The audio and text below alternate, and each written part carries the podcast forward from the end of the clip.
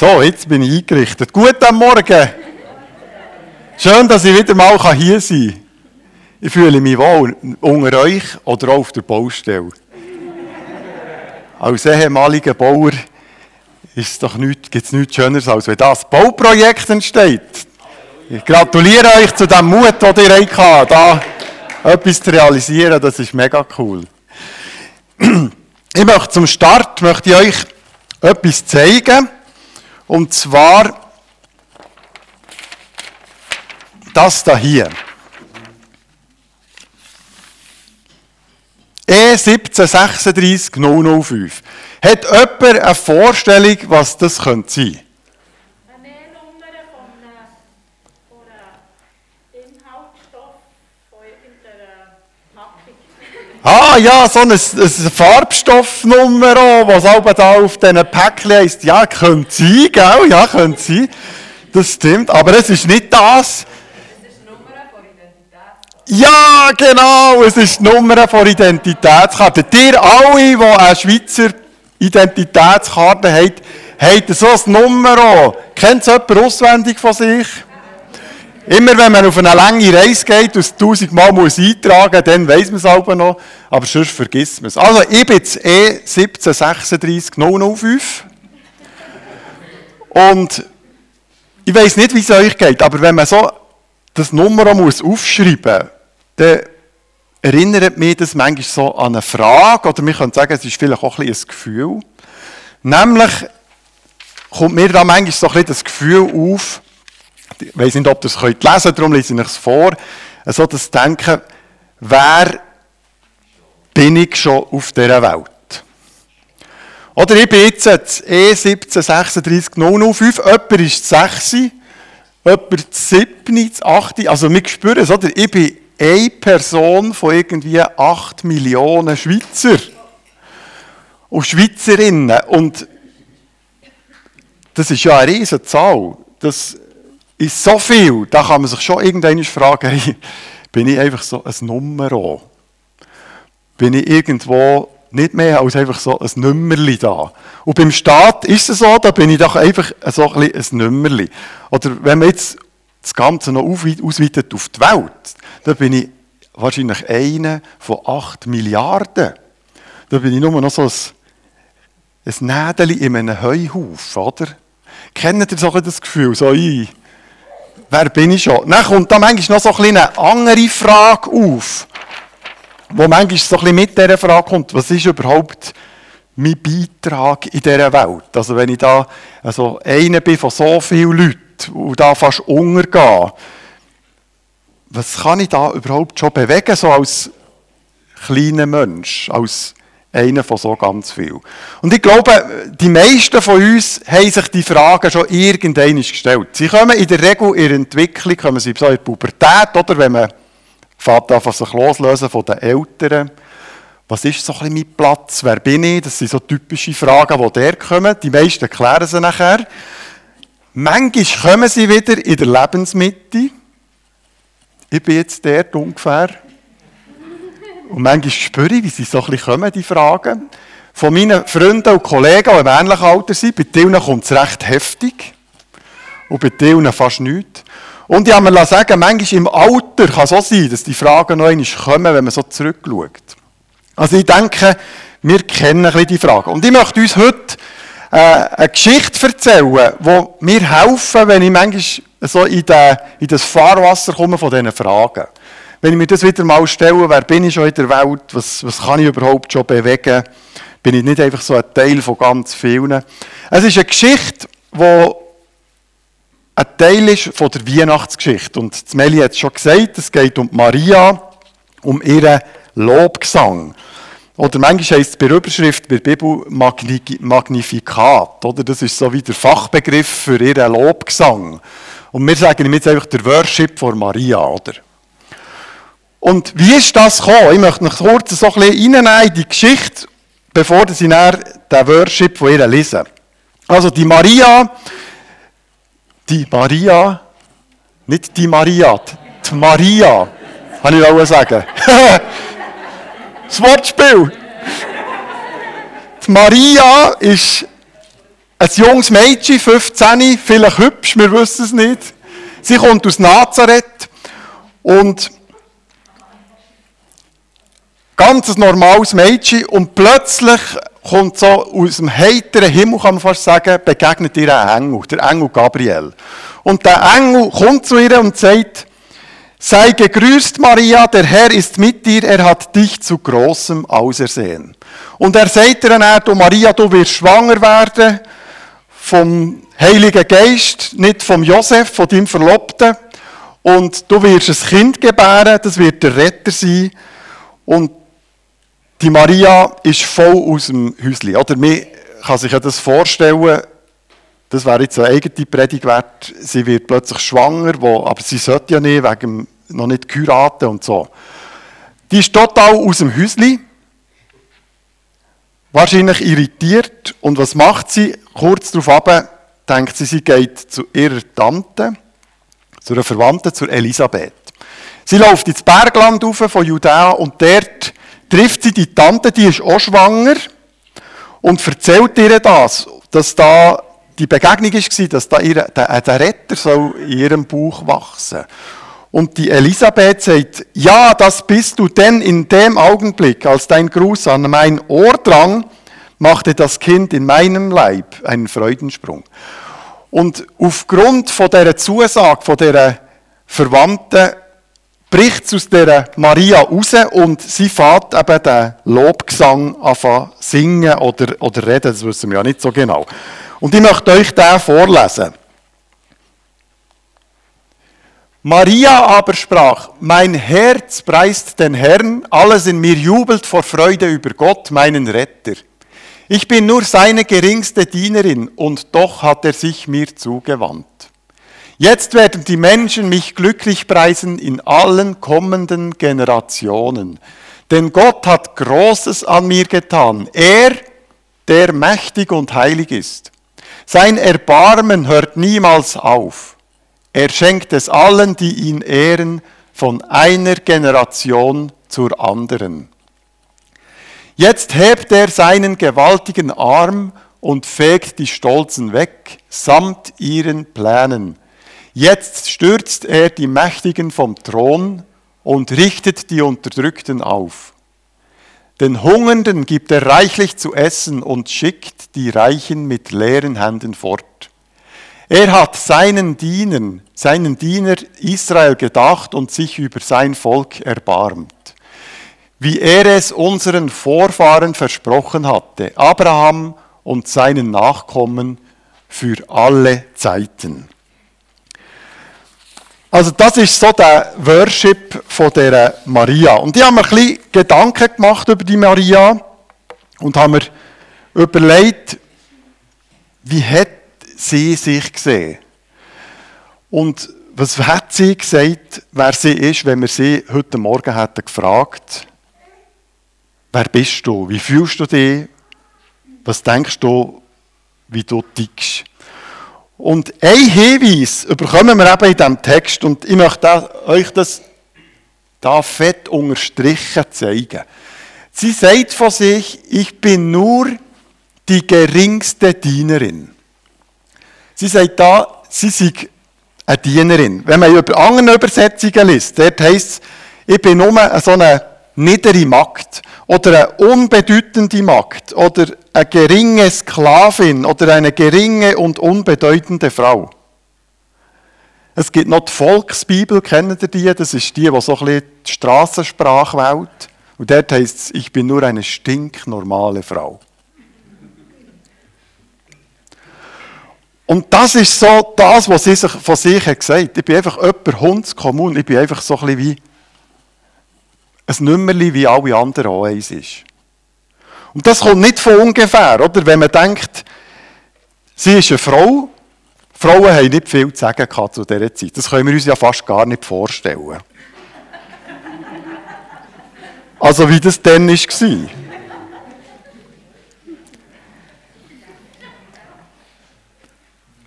Mit Frauen, Männer haben mit Frauen nicht geredet in der Öffentlichkeit, geschweige denn über religiöse Themen. Als Frau hat man nicht erben Als Frau hat man vor dem Gericht nicht die gleichen Aussagen können machen wie Männer. Es hat immer zwei Frauen gebraucht für eine Aussage, aber nur ein Mann. Also das können wir uns gar nicht vorstellen, oder? Das war so ein riesen Gefäll.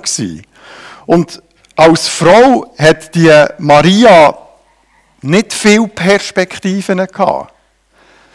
Für sie war eigentlich die Bahn im Leben ein bisschen vorzeichnet. Du wirst irgendwann schwanger, du hast Kind und dann bist du eine geringe Dienerin.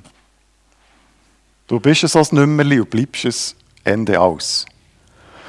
Und dann kommt sie noch aus einer unbedeutenden Gegend, aus Nazareth. Oder später sagt der Nathanael, Nathanael, was kann schon gut aus Nazareth kommen? Da kommt nichts rechts von dort. Wir kennen das ein bisschen. Auch wir haben so in unserem Sprachgebrauch so Ortschaften, wo wir so ein bisschen Leute, Spreitenbach, oder? Ist doch so etwas? Ich hoffe, es ist niemand von Spreitenbach da. Aus irgendeinem Grund haben die so ein bisschen den Ruf bekommen, oder? Das sind von Spreitenbach. Und so ein bisschen ähnlich müssen wir uns das vorstellen. Die ist von Nazareth. Das ist das damalige, was auch immer. Da kommt nichts rechts her, oder? Das ist eigentlich mega fies. Aber mir, tut es so in der Ecke. Also sie ist eine Frau, sie kommt von Nazareth. Und dann, was kann sie schon bewegen?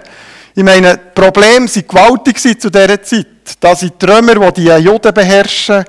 Und die haben sich nicht mehr recht können, äh, bewegen. Sie haben riesige Probleme gehabt. Willkür, Korruption, da hat es Armut gegeben, soziale Ungerechtigkeit. Und was das gibt, da stehen Leute auf, oder? Zeloten sind gekommen. Das ist eine jüdische Terrororganisation, man kann es nicht anders sagen. Und die haben das hat einfach Spannungen gegeben in dieser Gesellschaft. Was kann die Maria da als Frau aus Nazareth irgendwie dazu beitragen, dass das eine bessere Welt wird? Also ich glaube, wir spüren es. Die Frau hat nicht viel Aussichten gehabt, dass sich da etwas ändert. Und ich vermute, sie hat sich ganz stark mit diesen Fragen können identifizieren Wer bin ich schon in dieser Welt? Was kann ich schon bewegen? Und ich glaube, alle die, die das Gefühl haben, die, da kommen alle die Frage, oder? Was, was ist mein Beitrag? Was kann ich schon bewegen? Vielleicht sind wir, haben wir das Gefühl, wir sind zu jung oder wir sind zu alt oder wir haben die falsche Ausbildung oder wir haben zu wenig Geld. Oder, ich meine, das ist immer etwas, was nicht gut ist oder wo wir irgendwo Defizit sehen und das Gefühl haben, wer sind wir schon, was können wir schon bewegen. Und das ist, Maria ist auch nicht die Erste, die das Gefühl hat. Wenn wir ein bisschen zurückschauen, im Alten Testament hat es einen gehabt, der genau das gleiche Gefühl gehabt. Der David. Ich zeige euch mal, was der hat. Im Psalm 8 sagt er, ich bestaune den Himmel, das Werk deiner Hände, den Mond und all die Sterne, die du geschaffen hast. Und jetzt kommt es, wie klein ist da der Mensch, wie gering und unbedeutend. Das ist jetzt eine kleine David-Klammer, die ich da auftue. Ich komme dann wieder zur Maria. Aber der David hat in die Sterne geschaut, zum Mond, und hat plötzlich realisiert, wer bin ich schon in dieser Welt? Ich war einmal in Hawaii in jungen Jahren. Und dort hat es auch Berge, habt ihr das gewusst? Da gibt es 4000er. Hat sogar Schnee oben drauf. Ich war da in der Nacht. Gewesen. Und wenn man dort in die Sterne schaut, das ist unglaublich. Das hat tausende von Kilometern ringsherum hat es kein Licht. Also mir hat das Gefühl, man kann die Sterne fast abholen mit den Hängen. Und so stelle ich mir das vor. Der David schaut die Sterne an und sieht die unglaubliche Größe von diesen Sternen und denkt dann, hey, wie klein ist doch da der Mensch, wie gering und unbedeutend. Das Gefühl kann aufkommen in diesen Momenten. Also die Maria ist nicht die Erste, die so tickt und so denkt von sich. Wir gehen mal einen Schritt weiter. Nachher kommt in dieser Geschichte ja der unglaubliche Moment, wo ihr eben den Engel begegnet. Und aus dieser jungen und unbedeutenden Frau mit der passiert plötzlich etwas ganz Unvorgesehenes kommt. Gott begegnet ihr, lässt sie raus und sagt ihr, Gott hat dich gesehen, Gott möchte dich brauchen, du wirst den Retter vor Welt auf die Welt bringen. Und nachher kommt der ganz spannende Satz, nachdem, dass die Maria hat gesagt, dass sie eine geringe Dienerin ist, sagt sie, und doch hat er sich mir zugewandt. Also ich bin eine geringe Dienerin und gleich hat Gott mich gesehen und sich mir zugewendet. Plötzlich wird sie von Gott berührt. Sie wird gesehen und berührt. Sie erwartet eben den Retter.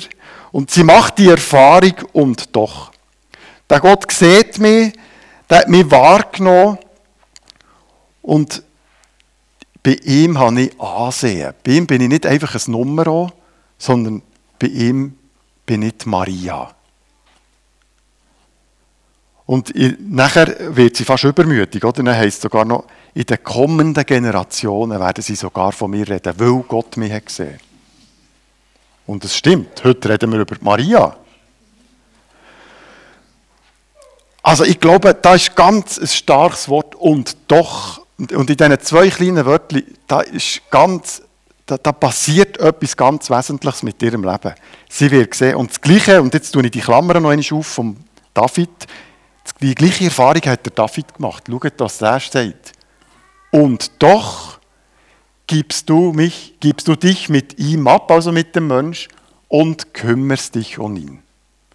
Also trotz dieser unglaublichen Vielfalt und Größe von diesen Sternen, wo man einfach untergehen kann, wo man sich fühlt, wie ich weiß Nummer wer bin ich schon. Und doch wird man gesehen von dem Gott und er kümmert sich um uns. Und die, die Maria und der David machen die Erfahrung und doch machen die Erfahrung, dass man gesehen wird. Und wie ist ihre Reaktion? Beide für anfangen jubeln und singen. Der David schreibt Jubelpsalmen und die Maria singt eben den, den Lobgesang, den wir heute davon haben.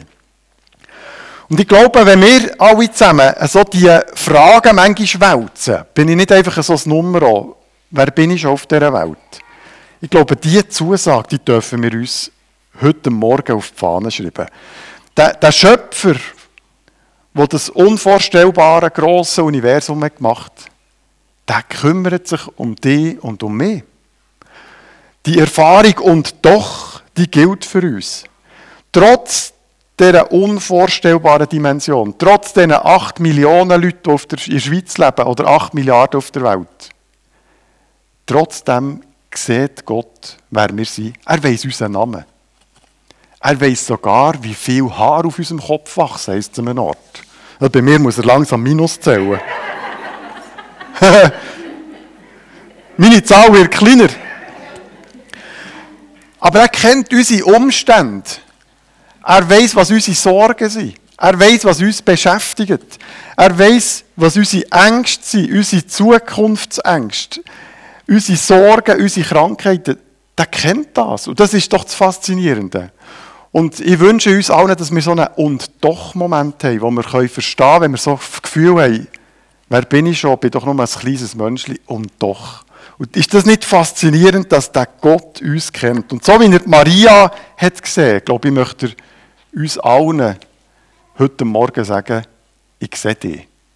Ich weiß, dass es dich gibt. Ich weiß deinen Namen. Ich weiß, was dich beschäftigt.